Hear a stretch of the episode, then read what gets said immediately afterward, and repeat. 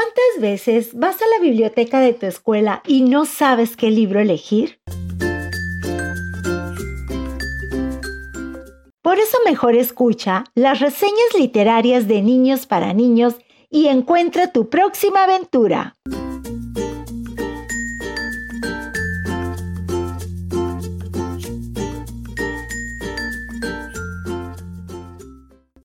Regina Betán y les voy a hablar sobre un libro que se llama Polvo de Estrellas de Norma Muñoz Ledo. Nació en Ciudad de México, es autor en español y profesor en español. Tiene 19 libros. El primero fue un libro llamado Provolone y Gorgonzola. Y el último que ha publicado fue Peligro de Suerte. Me gusta mucho el libro porque es muy entretenido y lo recomiendo porque si lo empiezas a leer ya no lo vas a poder soltar.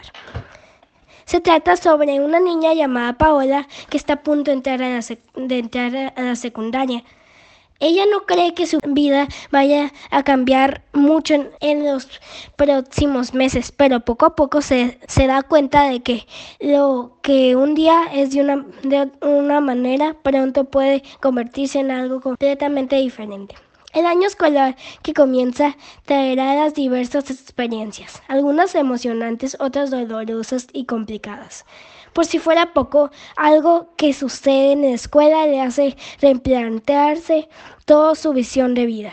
Desde nuevos amigos hasta una investigación detectivesca.